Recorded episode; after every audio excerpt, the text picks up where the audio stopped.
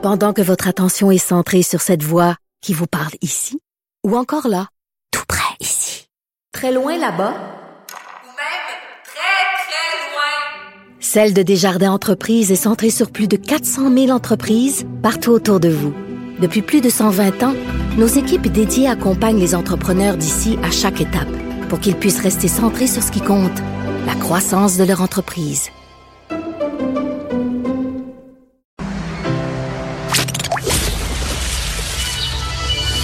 De 13 à 15. Les effrontés. Deux heures où on relâche nos bonnes manières. Après tout, on est en vacances. Cube Radio. La courte et prestigieuse liste du prix Polaris a été rendue publique mardi. Et qui de mieux pour nous en parler que notre chroniqueuse culturelle, Élise Jeté? Bonjour Geneviève. Personne. Personne, personne d'autre que moi? Personne? Non. Ah, ben tu me flattes. Merci. Je suis là pour ça. Le prix Polaris, Geneviève, j'ai envie premièrement de t'expliquer comment il fonctionne parce que c'est assez complexe et c'est ce qui le rend si prestigieux en fait. C'est un prix qui est décerné euh, depuis 2006 en septembre au meilleur album canadien de l'année.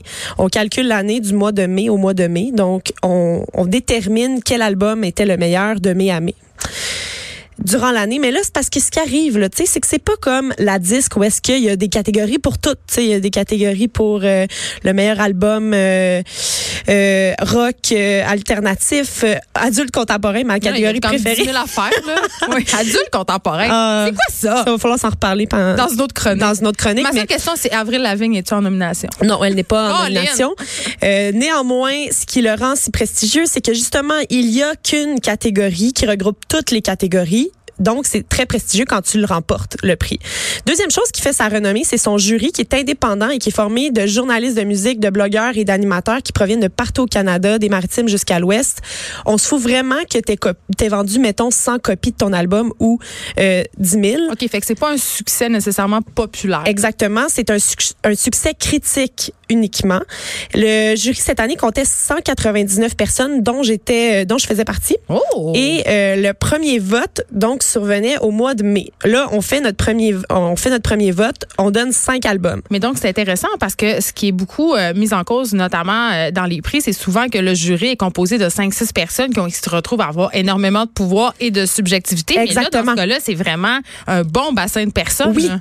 Puis ce qui rend le choix encore plus éclairé, c'est que c'est pas juste un vote qu'on fait au mois de mai puis it. c'est que on a un forum sur lequel on parle pendant toute l'année. OK, c'est débat. Oui, c'est comme il y a des débats. des livres. Pendant version musique. 365 jours, on peut se parler via un forum, on peut soumettre des albums. Moi, je vais dire, euh, je vous soumets cet album pour telle, telle, telle raison, euh, discuter. Fait que là, les gens parlent, les gens s'engueulent, les gens... Ça doit être effectivement assez enflammé. Oui, il y a des gens qui sont fâchés les uns contre les autres euh, et tout ça. Mais là, on envoie donc en mai nos cinq premiers votes, donc cinq albums qu'on juge qui sont les meilleurs de l'année. Chaque, chaque personne, dans le fond, donne ses cinq albums pour créer la longue liste qui contient 40 albums, les 40 albums préférés du jury cette année-là. La longue liste est sortie au mois de juin.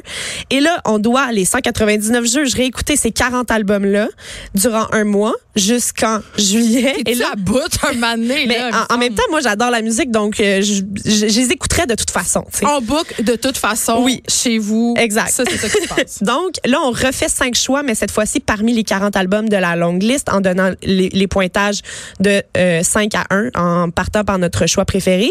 Et la courte liste, donc, a- est arrivée hier. Elle dénombre 10 albums. Et euh, quand tu fais partie de la courte liste, c'est très prestigieux. Il y a eu des années sans album québécois dans la courte liste. Il y a eu des années sans album francophone dans la courte liste. Puis personne crie au scandale? Il y a eu des, il y a eu Zizani à plusieurs reprises. C'est ça, là. Oui.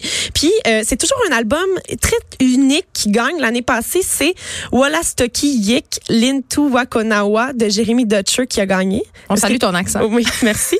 Euh, mon accent, oui. Euh, c'est un chanteur d'opéra qui a décidé que son premier album comprendrait des chansons traditionnelles interprétées en Wolastoq, qui est une langue euh, des Premières Nations du Nouveau-Brunswick. Donc lui, c'est tout le temps quelque chose de full précis, euh, mais des fois, il y a des années où c'est un petit peu plus régulier, si on veut. Mais cet album-là a remporté l'an dernier. En ce qui concerne la musique du Québec, j'ai remarqué cette année qu'il y avait c'est là, que- c'est là que je te dis qu'il y a souvent des chicanes, mais il y a eu une grande ouverture des gens qui sont unilingues anglophones pour écouter les albums franco. Puis ça, tu penses que c'est dû à quoi, Élise? Je sais pas c'est dû à quoi, mais j'ai vraiment eu des bonnes discussions avec des anglophones qui me demandaient, mettons, de leur expliquer des chansons de Les Louanges. tu sais. Ils, ils voulaient savoir de Mais quoi ça parlait. ça. euh, parce que le, le, le beat voyage plus à cause d'Internet. Je Peut-être aussi parce que- qu'on s'ouvre. Ben, le- les Spotify de ce monde aident ça. quand même à, à À ce que la musique se dé- démocratise. Puis euh, il y avait il y avait quand même un hype au- autour de certains artistes euh, francophones cette année. Euh, pas, pas seulement les louanges. Là, il y a Laurence Anne qui a pas fait la, la cote si on veut, mais elle a été aussi dans la longue liste. On en a parlé beaucoup dans les forums du Polaris. C'est arrivé une seule fois, Geneviève, qu'il y a eu un gagnant francophone, Carquois, en 2010, avec Les Chemins de Verre, a gagné le, le Polaris, le Ouais. prestigieux prix. Euh, Puis là, ce qui est arrivé cette année, c'est que c'est jamais arrivé qu'il y avait autant d'albums québécois sur la courte liste. Il y en a 5 sur 10 qui sont québécois cette année. Dont, euh, parmi ceux-ci, un album en français complètement, Les Louanges, La nuit est une panthère. On va aller entendre un extrait, Westcott. Je sais, je suis pas le premier, le plus à pleurer. Mais côté tout, et là, je commence à me faire chier. Faut juste, me trouvais pas, je jure, moi, c'est carré. Je te mentirai pas, Élise, mon cœur va aux louanges. Oui, Je hein? suis euh, une fan absolument Ouais. euh, complète. Donc, euh, je- souhaite que ça soit ça qui gagne. Oui, ben c'est le projet musical donc de Vincent Roberge pour ceux qui ne le connaissent pas. Il a été connu euh, notamment avec les Francs ouvertes. C'est son premier album, ce qui le rend encore plus, c'est encore plus excitant qu'il soit dans la courte liste. Donc c'est un rock doux et groovy, des accents funk et c'est vraiment un un gars qui fait presque tout par lui-même. Donc, c'est ce qui rend cet album-là vraiment unique. Et la qualité des textes. Les textes sont incroyables. C'est Oui. ça, là. Ça sonne comme une tonne de briques. C'est de la poésie. Oui. Euh, Puis, puis j'ai vu aussi des versions acoustiques de ces de ces chansons. Tu sais, des fois, il est juste avec une guitare puis il fait des petits Puis ça shows. fonctionne aussi? Puis ça fonctionne aussi parce que justement, c'est la puissance. C'est là qu'on sent que la puissance du texte est là. tu sais. Si ton texte est moyen, mais que ta musique est excellente, tu seras jamais capable de faire euh, une perfo acoustique qui va sonner. tu sais. Puis lui, on dirait qu'il peut tout faire. C'est vraiment, vraiment fascinant. À ça à découvrir si vous ne l'avez pas déjà Oui. fait, évidemment. Donc, il est sur la courte liste. Il y a aussi un album bilingue québécois qui est sur la courte liste. C'est Le Mal de Fête Nat. C'est un groupe de Hull. On va aller entendre la chanson Patio Tuesday.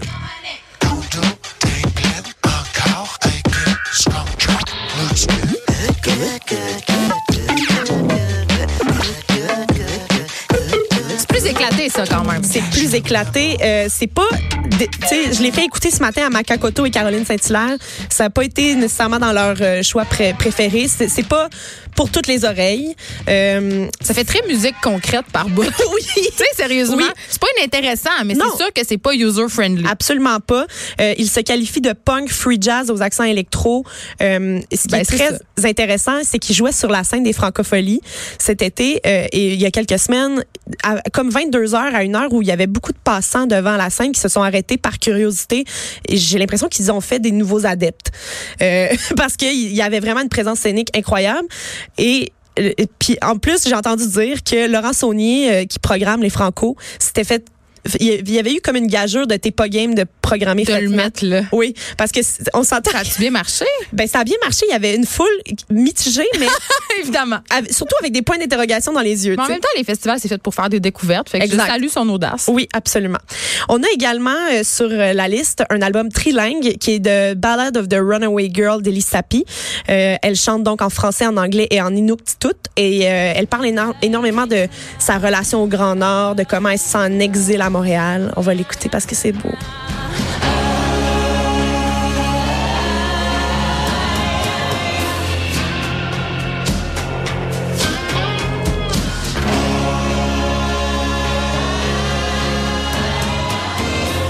J'avais fait une entrevue avec euh, Ellie Sapi quand elle a sorti cet album-là, puis elle me disait que elle, avait de la difficulté à vivre quand ça faisait trop longtemps qu'elle n'avait pas vécu au rythme du Nord. Puis je, je trouvais ça tellement inspirant, sa manière Ben, peux de voir le Grand Nord.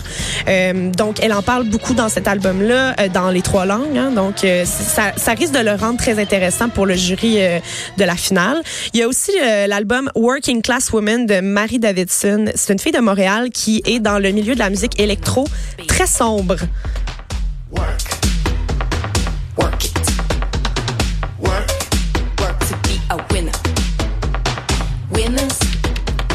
ça fait très euh, bar louche de Berlin à 4 heures du matin. Berlin, j'allais dire ça. Moi, je, je me sens à Berlin quand Ah oui? j'écoute Marie Davidson. Pourtant, elle est bel et bien d'ici. Euh, cette chanson-là qu'on entend s'appelle Work It Out. C'est un album très féministe. Ça parle beaucoup de, du côté puissant des femmes, l'éloge du travail effréné d'une femme qui se débrouille toute seule. Euh, elle a un propos, tu sais, même ça fait de l'électro. Puis une Oui, parce femme. que souvent, c'est de la musique un peu vide de sens et de propos. hein. Oui, c'est très mais répétitif. Exactement. Puis c'est très rare aussi une fille qui fait euh, un électro aussi engagé. Euh, la, la musique électro, tu sais, c'est souvent premièrement instrumental. C'est rare Il y a que Daft Punk quand même qui Oui. se risque aux propos euh, puis qu'ils réussissent assez bien, mais Oui. c'est vrai que ce sont quand même des exceptions dans Oui. cet univers-là. mais Made in Québec, c'est dans ce qui se Ben, fait le mieux. pas mal à ça. Oui, c'est ça. Et finalement, la dernière et non la moindre des euh, candidates québécoises, c'est Dominique Fils-Aimé, l'album Stay Tuned. La chanson qu'on entend, c'est Revolution Serenade. Donc, c'est en anglais? Oui, celui-là est en anglais.